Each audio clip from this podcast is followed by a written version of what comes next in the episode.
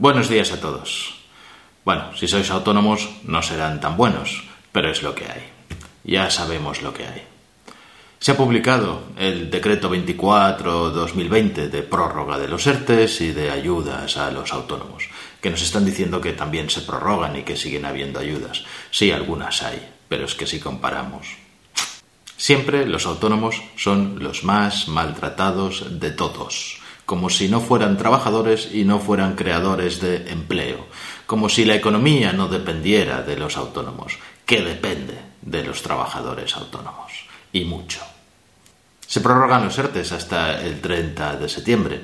Y lo único que hay respecto a las empresas es que se les van reduciendo de una forma progresiva las exenciones de cotización por los trabajadores que estén en ERTE y se facilita que pasen a otro tipo de ERTES de tiempo parcial que no sean por fuerza mayor. ¿Para qué? Para evitar los ERES, que los ERES son de despido y mantener más o menos el empleo. ¿Es una buena medida? Ya no lo sé, pero lo sabremos más adelante. Veremos qué es lo que cuesta el mantener estos empleos y qué es lo que hubiera costado el que estuvieran efectivamente en el paro y cómo repercute en las finanzas de las empresas. Los trabajadores por cuenta ajena de ERTE o de lo que suceda al ERTE, aunque sea por causas productivas o causas organizativas que procedan de la crisis que ha provocado el COVID, quedan igual, van a cobrar el 70% de la prestación sin consumir paro. Con los autónomos no pasa lo mismo. Se termina el 30 de junio la prestación por cese de actividad para todo, para todos los autónomos. Hay un poco de confusión a veces en el propio lenguaje porque los autónomos ya tienen una prestación por cese de actividad que es el paro de los autónomos. Y a lo que recurre el gobierno es a esto, al paro de los autónomos, al paro más o menos o casi normal. Pero esta prestación extraordinaria por COVID que permitía no pagar y se cobraba una prestación del 70% de la base de cotización, que eran los 661 euros, ha desaparecido, desaparece el día 30 de junio. Y a partir de ahora hay dos opciones. Soy Josep Ruach, abogado, colegiado ICAP 21814. En este canal de YouTube quiero compartir contigo mi experiencia para que de algún modo te sea útil en la vida. También espero aprender de tus comentarios. Te invito a que te unas a mí en la búsqueda de la verdad, aunque sea subjetiva, cada semana en Ruach Legal TV. Son los artículos 8 y 9 del decreto. El artículo 8 establece una primera opción y dice que todos aquellos que hasta el 30 de junio estuvieran recibiendo esta prestación por cese de actividad, ya entran en actividad sí o sí y lo que pueden hacer es aprovechar unas exenciones de pago de las cuotas que corresponderían normalmente al autónomo, de las cuotas de cotización. El mes de julio sería un descuento del 100%, no se pagaría. En el mes de agosto sería del 50%, en el mes de septiembre sería del 25% y ya está y luego absoluta normalidad a partir del día 1 de octubre. Si no podéis sostenerlo, podéis acudir a la segunda opción o quizá también valorar si daros de baja de una forma definitiva por cese de actividad, por la prestación, por el paro de autónomos, os podría salir a cuenta. Os Cuento sencillamente esto, si vosotros cesáis en vuestra actividad, si vosotros dais de baja todas las actividades, no vais a trabajar, lo que tendréis es una prestación como de paro de autónomos. Depende del tiempo que ya habéis cotizado, pero por cada 12 meses cotizados os tendríais cuatro meses de paro.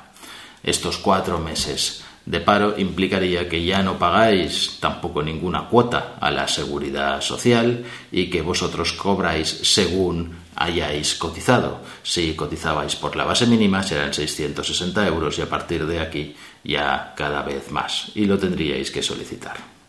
Lo que ofrece el gobierno es otra opción también para todos aquellos que estuvieran cobrando en fecha 30 de junio el cese de actividad, el cese de actividad extraordinario, se pueden acoger al cese de actividad ordinario, al cese de actividad que está en el artículo 327 de la Ley General de la Seguridad Social, que es el artículo que regula el paro de los autónomos. ¿Cómo es este paro? ¿Es un paro normal? No, no es un paro normal, se relajan un poco los requisitos. De hecho, no tenéis que parar de trabajar para acceder a esta prestación.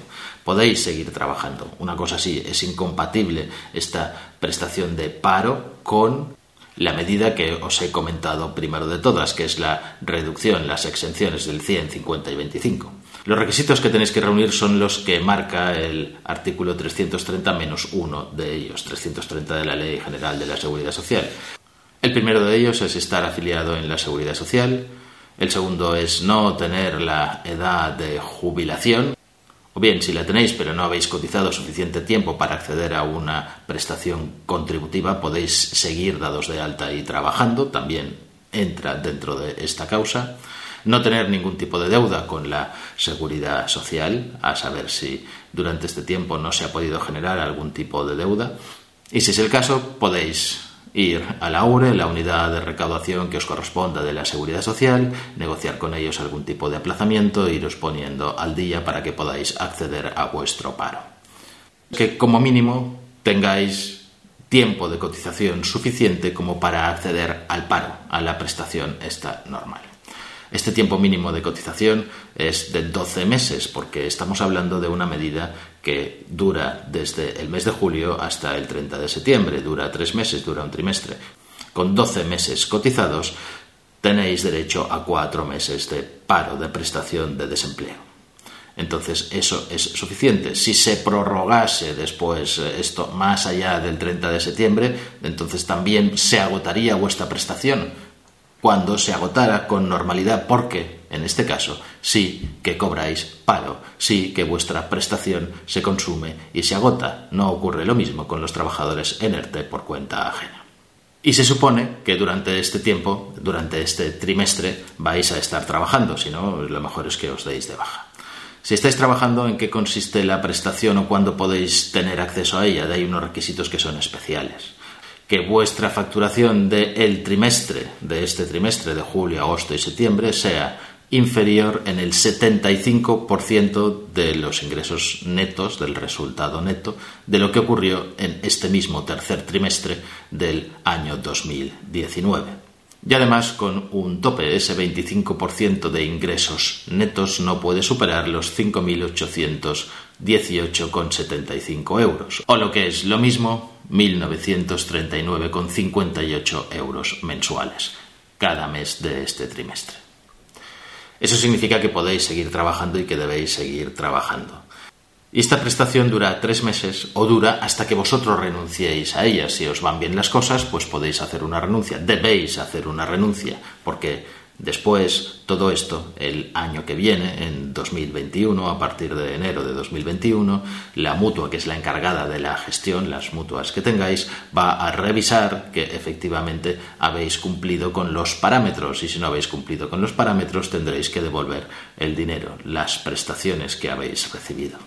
¿Y en qué consiste esta prestación, este paro? El paro se cobra como si fuera un paro normal, el 70% de lo que os corresponda según vuestra base de cotización. Si cotizabais por lo mínimo, 661 euros.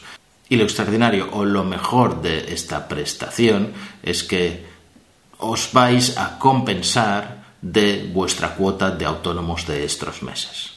No entiendo por qué lo han hecho así, es un poco lioso.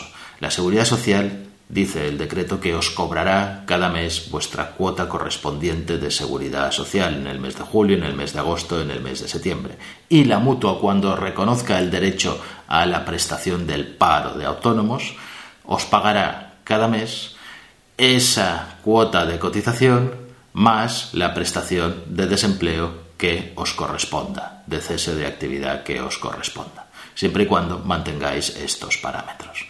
Bastaría con decir que no se paga, que no os lo cobren y sería más o menos lo mismo. Llegamos al mismo resultado para vosotros. No entiendo muy bien por qué esta manía de liar las cosas y complicarlas. Pero es muy posible que vosotros cobréis el día 10 y hayáis pagado la cuota el día 30 del mes anterior. ¿Cómo se tienen que pedir cualquiera de estas dos prestaciones o estas dos exenciones? De hecho, para la primera, el decreto no dice nada, no dice ni que se tenga que pedir ni que no se tenga que pedir, pero entendemos que se tiene que solicitar también a la mutua. De hecho, en las webs de las mutuas ya aparece que para el día 30 de junio están adaptando sus webs para poder hacer esta solicitud. Y respecto a la segunda, la del paro de autónomo, ¿qué es lo que dice la ley? Que lo podéis solicitar entre el día 1 y 15 de julio para que tenga efectos fecha 1 de julio. Si les solicitáis después de el día 15 de julio, entonces tendrá efectos desde la fecha en la que lo habéis solicitado y recibiréis las partes proporcionales. Es una facilidad respecto a la solicitud de esa prestación extraordinaria desaparecida el día 30 de junio, porque tenías que esperar haber pasado un mes que tuvieras estas pérdidas del 75%. Ahora no es necesario que esperes este mes, las puedes solicitar ya.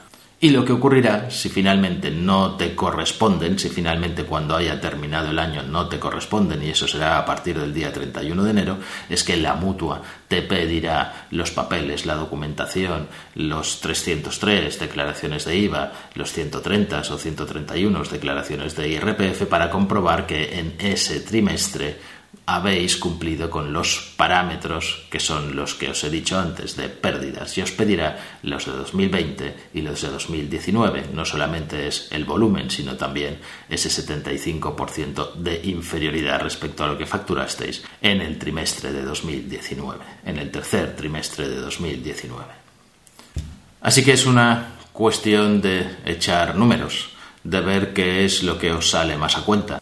En definitiva, las opciones no están tan mal comparadas con lo que teníamos, pero sigue habiendo un trato discriminatorio, un trato claramente desigual. Los autónomos consumen su paro, los trabajadores por cuenta ajena no consumen su paro. Los autónomos ya estamos acostumbrados a remar contra corriente, contra viento y marea, contra lluvia, contra todo, contra el sol, contra la luna, contra todo lo que se ponga en medio de nuestro camino. Tendremos que seguir haciéndolo con poco reconocimiento, pero este es nuestro sino y este es nuestro destino. Si te ha gustado el vídeo, suscríbete, dale al like, dale a la campanilla para recibir notificaciones de los nuevos vídeos y pon tus comentarios.